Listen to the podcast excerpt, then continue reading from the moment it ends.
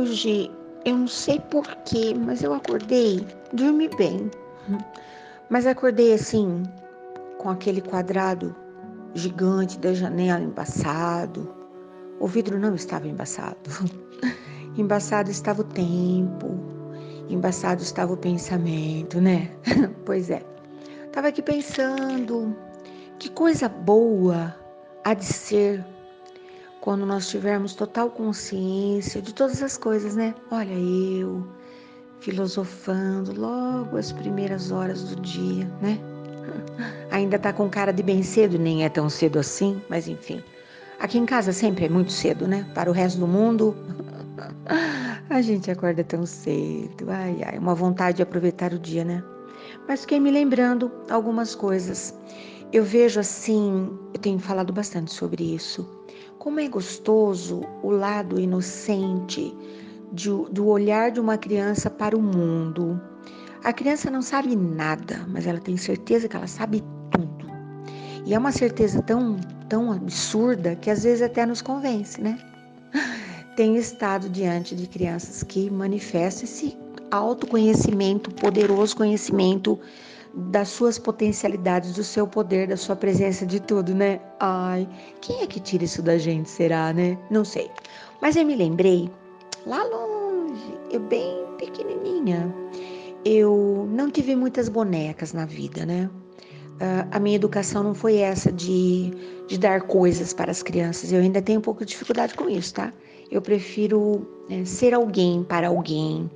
É engraçado, né? Mas enfim, bom.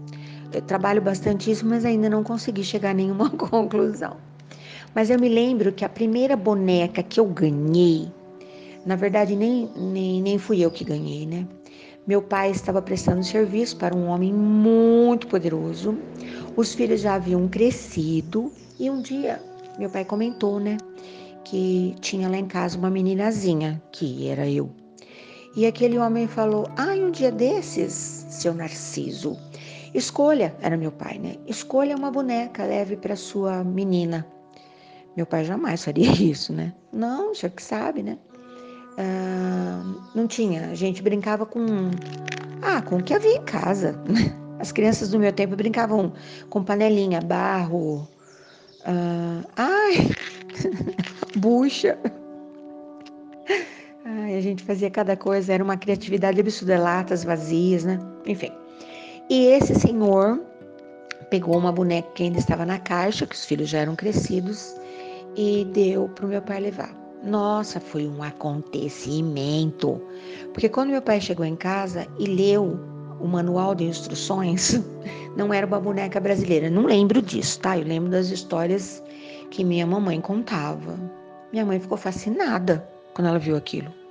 Era uma boneca de louça eu não sei se era louça, tinha um outro nome, eu acho. Não, não vou lembrar.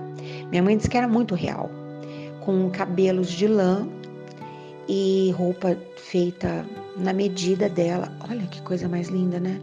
Certamente devia ser assim, como diria meu avô, deve ter custado os olhos da cara, né?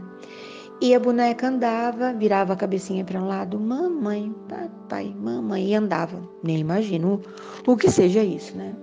E eu fiquei louca, louca, louca por conta da bonequinha. E aí o que aconteceu? Já contei essa história aqui, mas vou contar de novo, porque voltou na minha mente. É, minha mãe fazia uma viagem, a família fazia uma viagem uma vez ao ano, de onde quer que nós estivéssemos, para passar o Natal com a família, com os meus avós. Meu pai não ligava a mínima para isso, né? Para ele todo dia era dia de festa, então ele não ligava nada para isso. Mas minha mãe tinha isso como cultura de família. E a boneca não cabia na mala, porque a viagem era de trem. E meu pai desmontou a boneca para levar, porque imagina que eu ia ser minha boneca. E quando chegou na casa dos meus avós, meu pai foi tentar montar a boneca. Claro que não conseguiu. E eu fiquei brincando com os pedaços da boneca enquanto aquilo tudo durou, né? Porque depois nasceu minha irmãzinha e vieram os amiguinhos, eu também cresci e blá blá blá ficou essa história, né? Então, a boneca não falou mais papai e mamãe, também não virou mais a cabecinha para a esquerda ou para a direita, mas eu não ligava, eu juntava os pedacinhos lá em cima um, do gramado, dava banho em cada parte da boneca, enfim. Mas muito tempo depois aconteceu um fato. Minha mãe tinha por de costume sentava as crianças num, num cantinho e cortava os cabelos, né? O, o, meu, da minha irmãzinha, das crianças da dali, né? Era muita criança, muita menina, muito cabelo. E minha mãe era muito corajosa, ela cortava as pontinhas para o cabelo criar força. Disse que era isso, eu não sei. E eu não sei direito, mas aquilo me encantava de um tanto. Acho que era o carinho, ver aquela meninadinha toda ali esperando a sua vez. Sabe aquelas coisas que a gente não entende direito? Isso, né? Pois é. E eu achei maravilhoso. E eu quis oferecer esse carinho para minha boneca, que estava sempre guardadinha num canto, lá embrulhada num, num lençol, numa toalha velha, sei lá o que. E eu peguei a tesoura de minha mamã e comecei a cortar o cabelo. Ela tinha duas tranças, eu desmanchei as tranças, com aquele cabelo todo frisadinho. Lã, né? Ai, ai. Um cabelinho marrom. O meu era bem loirinho mesmo. Até uns 10, 12 anos, meu cabelo era muito clarinho. Hoje eu tenho uma netinha assim, acho tão engraçado, né? Será que vai ficar escuro também? Não sei. E eu só sei que primeiro eu cortei de um lado, depois eu cortei de outro, depois eu cortei do outro. Não tinha muita lógica aquela tesoura fazendo rec-rec, mas era gostoso. Não era gostoso. Quando eu percebi, praticamente o cabelo da boneca não existia mais. Porém, eu lembrava muito bem que meu cabelo crescia rapidinho. Minha mãe falava: Nossa, não venço. E eu embrulhei a boneca com os cabelos cortados e com o cabelo que eu havia cortado e guardei. Minha mamãe descobriu esse, esse pacote tempos depois e falou: Ai, Lili, que pena. Não vai crescer. Eu já, já havia constatado que não ia crescer. Todo dia eu ia conferir. O meu cabelo crescia, o da boneca não crescia. Porque eu era uma menina e não sabia nada, né? Não sabia nada. Como eu não sabia nada de nada e como continuo não sabendo nada de nada. Diz que não é para ter nenhuma expectativa e sim só perspectivas. Ai, preciso descobrir a diferença ainda. Bom, e tempos depois, eh, um outro fato aconteceu que me veio na memória nesses dias agora, hoje principalmente.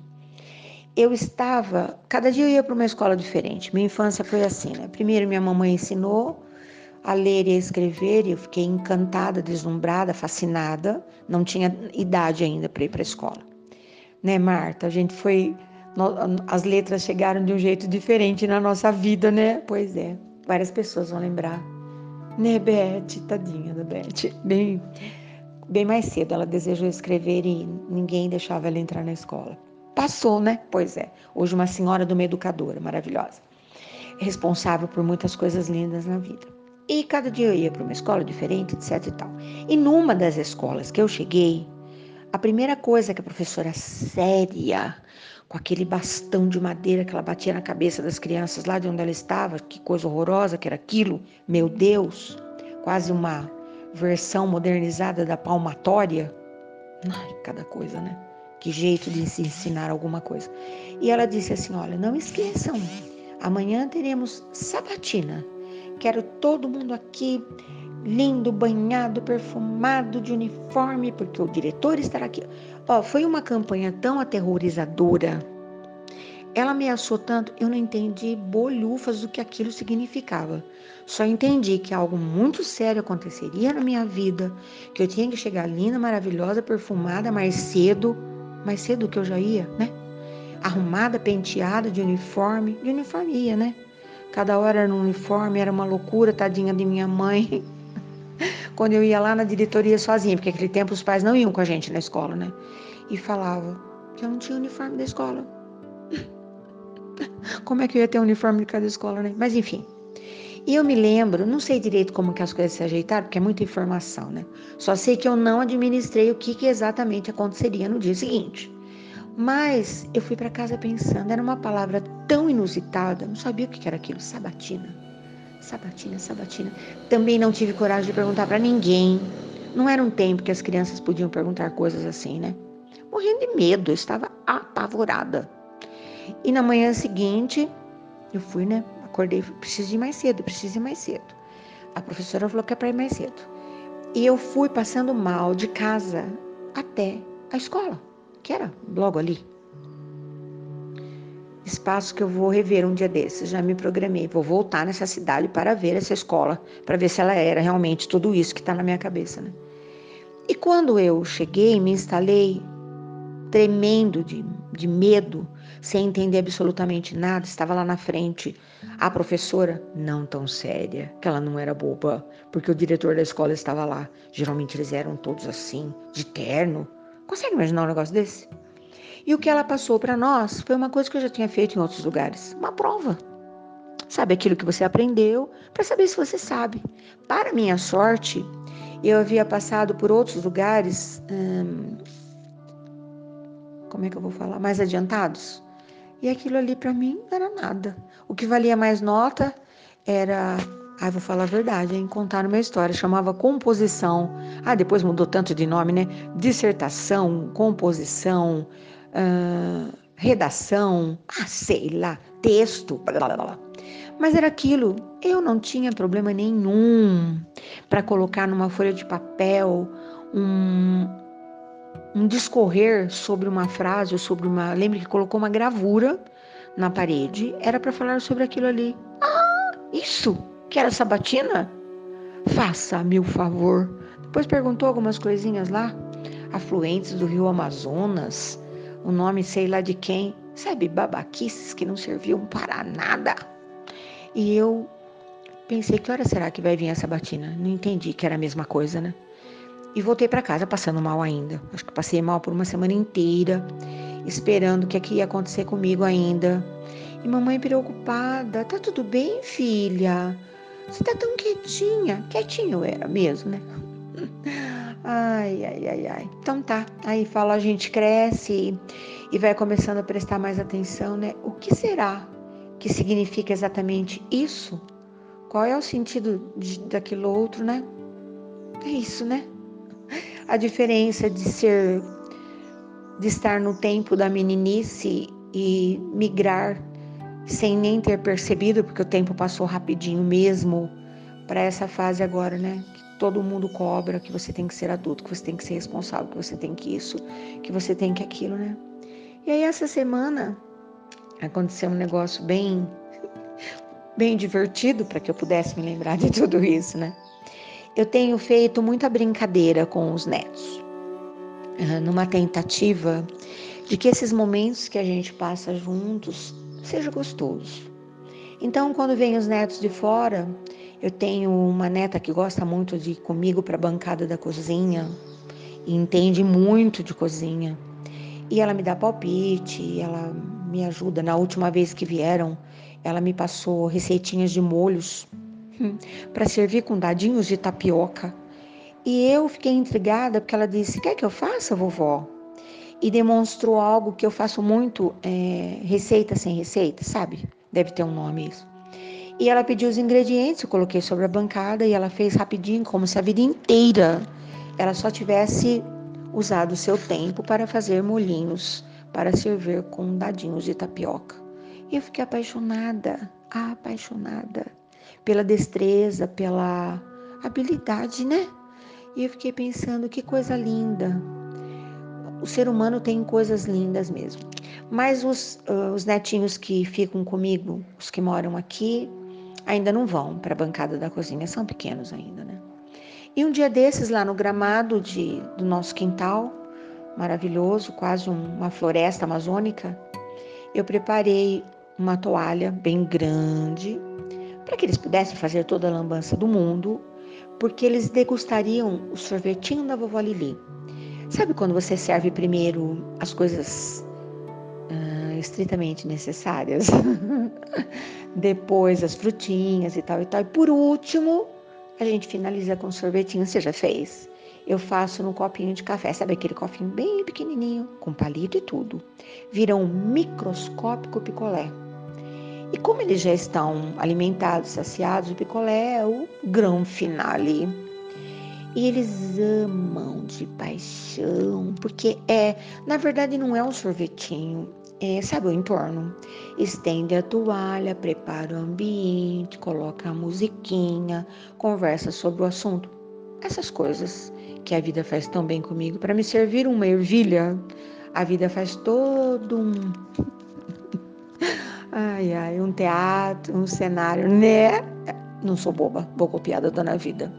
E aí, esse meu neto, muito querido, teve uma ideia incrível. Ele me contou que perguntou na sua escola se a professora, se os seus coleguinhas conheciam o sorvetinho do piquenique. Deve ter pintado o sorvete assim com cores incríveis, né? Não, ninguém conhecia o sorvetinho, porque o sorvetinho é o sorvetinho da vovó Lili. E ele teve uma ideia incrível. Ele vai fabricar os sorvetinhos e vai vender na escola. Ele tem cinco anos. Vejamos você se ele não é um próspero empresário, negociante, promissor. e ele tá me deixando doida, porque ele quer que eu providencie para ele bastante, tá?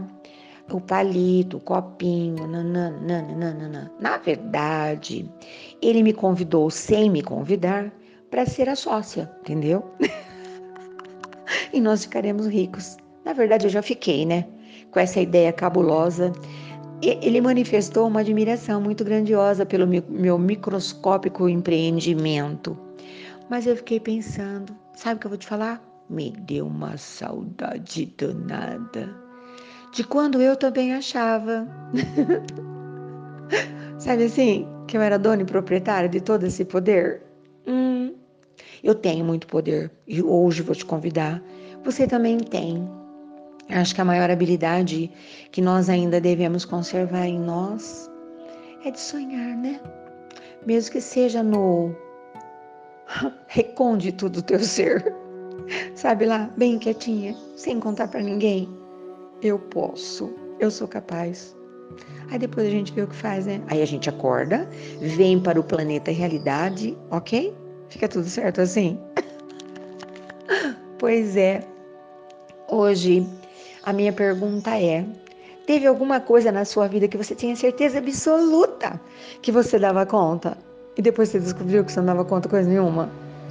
Teve alguma surpresa grandiosa que você nunca na sua vida imaginou que você faria tão bem e agora você faz? Ai, depois você me conte.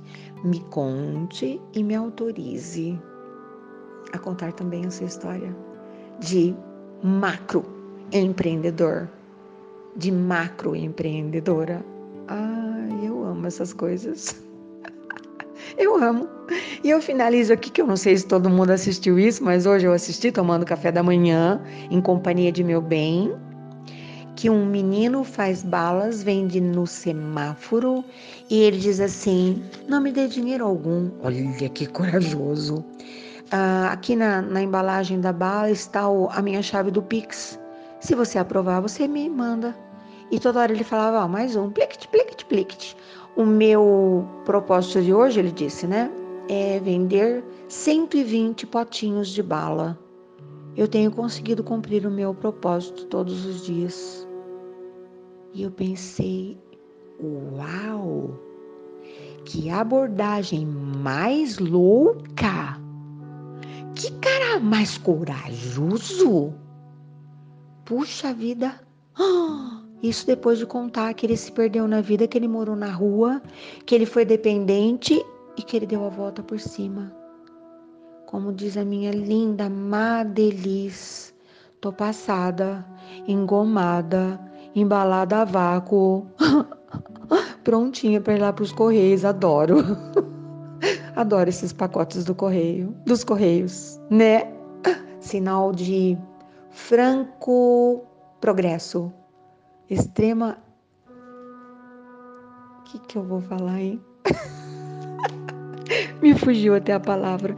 Eu quero que você tenha um dia maravilhoso, eu quero que você tenha uma tarde fantástica, eu quero que você tenha uma noite linda. Estou passando para você aqui a chave do meu Pix emocional. Aposte em você, você é capaz. Sabe de quê? De atravessar esse mar de incertezas e dúvidas e chegar ao final desse dia com um sorriso no rosto Tá de bom tamanho já, não tá? E tudo mais lhe virá por acréscimo. Até amanhã, que eu nem tenho mais nada para falar. Ficou aqui na minha cabeça. Entendeu? Até amanhã.